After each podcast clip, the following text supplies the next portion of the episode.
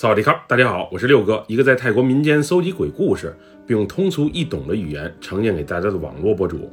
今天带给大家的故事名叫《给我做碗冬阴功》，来自一位泰国沙角府朋友的分享。接下来，让我们一起进入到这个故事当中。有时玩笑真的不能瞎胡开，你的一句不经意，没准儿还就真的变成了现实，并成为永远的遗憾。我要是当时第一时间就给我老公做一碗冬阴功汤，也许他就不会抱怨那么多，也许他就不会提起那些杂七杂八的事儿，进而导致连锁反应，不幸丢了命。这件事儿发生在四年前，那会儿我是一名家庭主妇，偶尔也接些缝缝补补的活儿啊，贴补家用。我老公则在沙角府的一家警局当班。虽然他工作年头很久，也挺秉公办事的，但因为不懂得抱大腿，不太会社交的缘故，导致职位一直在低阶层徘徊着。其他同期当警察的同事，有的已经开上了小轿车，并买上了大房子，可我老公这么多年却依旧如此。那份微薄的工资，供养一家三口生活都有些困难。要不是我接些零工补贴点家用，根本就不够用。那会儿我也时常埋怨老公，头脑灵活一些，该走关系走关系，有时能睁一只眼闭一只眼，就别太较真儿。可是他却始终坚守着自己的原则，眼睛里揉不得一粒沙子。记得那是一个周末，原本我们全家打算啊去老城区买点东西，顺便吃一顿好的。可谁曾想，晚上的一通电话。让老公周六不得不临时加班。当时我们全家已经吃过晚饭了，但晚上九点多钟的时候，老公却还是喊饿。老婆，帮我做一碗冬阴功汤好吗？我也不知道怎么了，就是突然特别的想喝。这都几点了，你还想喝汤？要不我给你煮碗方便面吧。冬阴功汤，明天等你下班后啊，我做给你。不行，我就是特别想喝，我怕以后都没机会啊喝你做的汤了。你就给我煮一碗吧，我看家里食材什么的不是都有吗？没虾的话，放点鸡肉也行。不做了，不做了，你真是想起一出是一出。我有些累了，还是明天吧。我真的特别想喝，我也不知道怎么了，就想马上喝到你做的汤。你别闹了，咱家食材也不齐，还是明天吧。明天一早啊，我去菜市场采购，等你下班回来，我做给你喝好吗？嗯，那好吧，我是真怕没机会品尝了。你怎么说话这么丧？人好好的，咋就没机会了呢？那晚我老公啊，也不知道怎么了，和我聊天的时候。经常回忆起我们从相识到相恋，以及成家后的那些点点滴滴，他对细节啊记得是那么的清楚，让我感到特别的温暖，感觉自己这辈子啊是嫁对了人。其实当时家里啊除了虾，其他的食材基本都能凑齐，不过我确实是有些犯懒，于是最终也没给他做冬阴功汤喝。老公第二天一早就去警队报道了。而我安排好儿子在家写作业之后呢，也抽空去菜市场了一趟。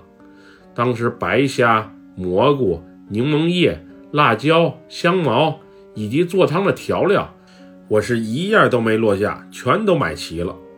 老公这些年啊，虽然没挣着啥钱，但是却落下了一个好口碑。有他在身边，我还是挺开心的，也挺欣慰的。因为昨晚和老公的那些对话。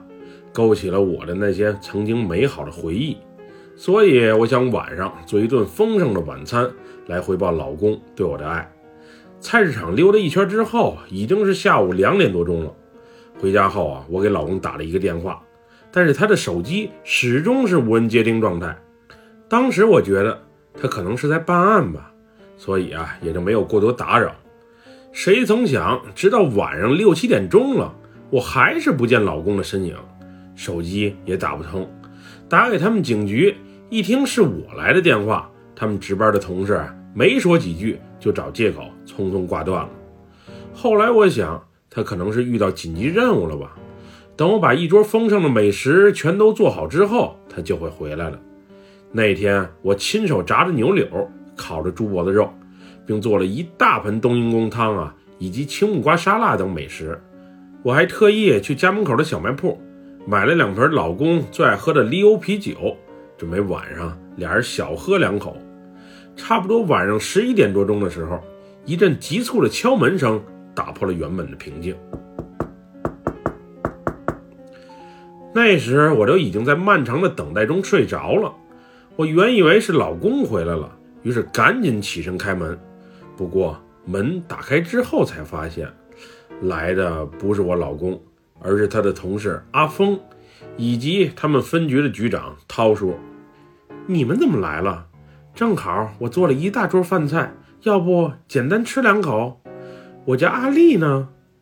弟妹，饭我们就不吃了，你赶紧和我们走一趟。路上我再和你详聊。走一趟，这么晚了，去哪儿啊？咋这么着急呀？你就别多问了，总之去了就知道了。后来在路上，我才了解到，今天我老公在沙角府一个检查站值班的时候，偶遇一帮毒贩。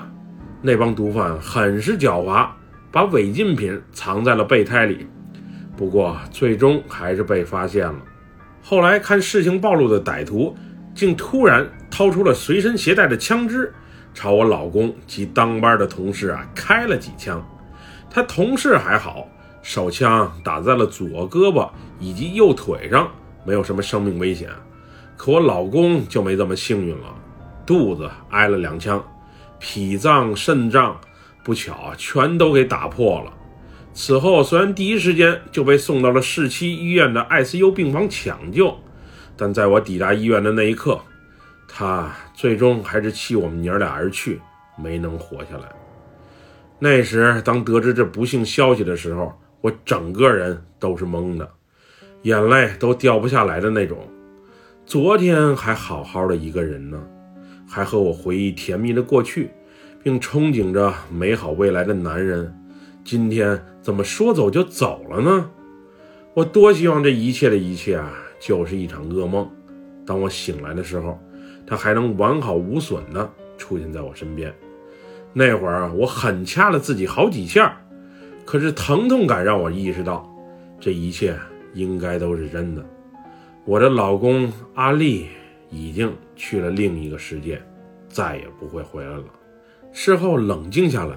在回忆起他前一晚种种奇怪的举动，尤其说到怕没有机会再品尝我做的冬阴功，并时常提起曾经的那些点点滴滴，我想是不是冥冥之中，老天爷在暗示着什么，让他有预感的说出那些话？要是我那晚啊让他满足了喝汤的愿望，是不是他就不会死了？只可惜人生没有如果，估计这就是命吧。这就是我的故事，一个可能是我想的太多的故事。也许一切都是一场巧合，也说不定。但说句实话，我挺为我老公啊不值的。那些收人家钱的、做过亏心事的同事啊，平平安安的；而秉公执法、任劳任怨的我老公却不幸丢了命。人生或许啊。就没有公平可言。